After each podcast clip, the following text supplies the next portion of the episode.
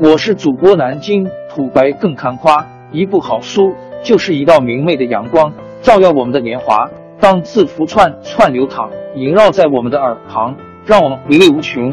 天津上元书院又和你们见面了，欢迎您的收听。听众朋友们，大家好！开讲前先打个小广告，作为主播，你们的关注和打赏是对我努力工作认可的结果。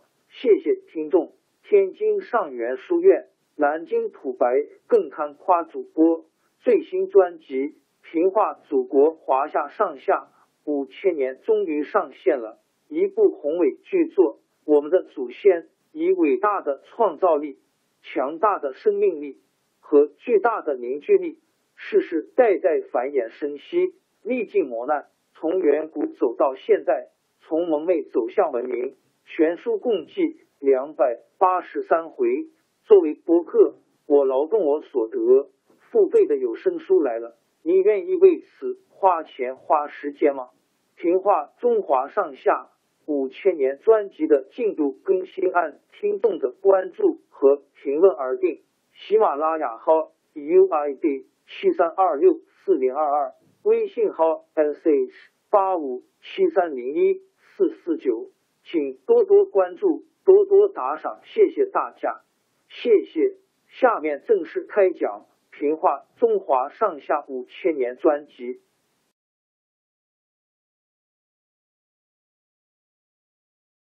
范仲淹被排挤离开朝廷以后，他的同事富弼因为支持新政，被诬陷是范仲淹的同党，丢了官职。韩琦替范仲淹、富弼辩护。也受到牵连。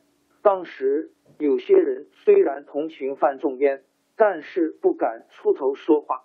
只有谏官欧阳修大胆上书给宋仁宗说：“自古以来，坏人陷害好人，总是说好人是朋党，污蔑他们专权。范仲淹是国家有用的人才，为什么要把他罢免？如果听信坏人的话，把他们罢官。”只会让坏人得意，敌人称快。欧阳修是我国著名的文学家，庐陵金江西永丰人。他四岁的时候，父亲病死，母亲带着他到随州（今湖北随县），依靠他叔父生活。欧阳修的母亲一心想让儿子读书，可是家里穷，买不起纸笔。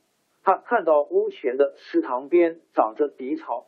就用荻草杆儿在泥地上划着字，教欧阳修认字。幼小的欧阳修在母亲的教育下，很早就爱上了书本。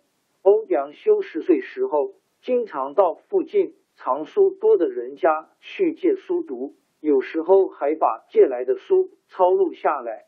一次，他在一家姓李的人家借书，从那家的一只废纸篓里发现一本旧书，他翻了一下。知道是唐代文学家韩愈的文集，就向主人要了来，带回家里细细阅读。宋朝初年的时候，社会上流行的文风讲求华丽，内容空洞。欧阳修读了韩愈的散文，觉得他文笔流畅，说理透彻，跟流行的文章完全不一样。他就认真琢磨，学习韩愈的文风。长大以后。他到东京参加进士考试，连考三场都得到第一名。欧阳修二十多岁的时候，他在文学上的声誉已经很大了。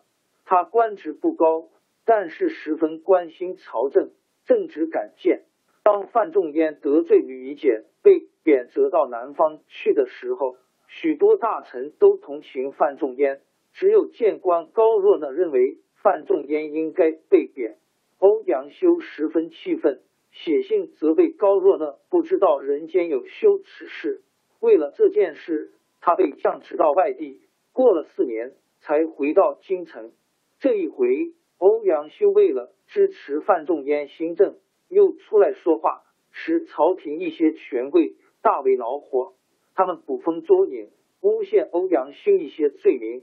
朝廷又把欧阳修。贬谪到滁州（今安徽）出县。滁州四面环山，风景优美。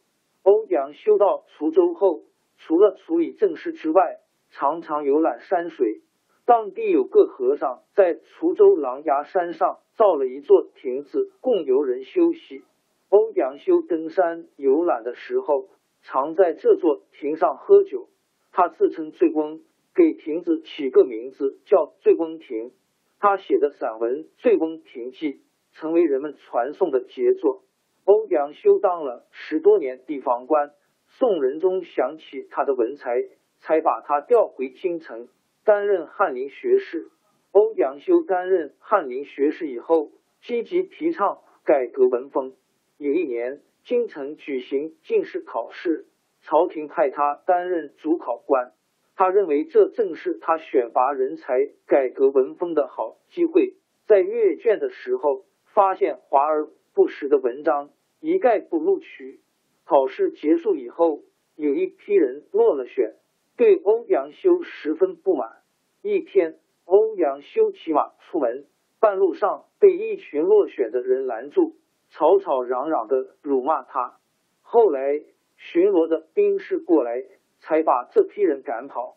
经过这场风波，欧阳修虽然受到了一些压力，但是考场的文风就发生了变化，大家都学着写内容充实和朴素的文章了。欧阳修不但大力改革文风，还十分注意发现和提拔人才。许多原来并不那么出名的人才，经过他的赏识和提拔推荐。一个个都成了名家，最出名的是曾巩、王安石、苏洵、因 X N 和他的儿子苏轼、苏辙。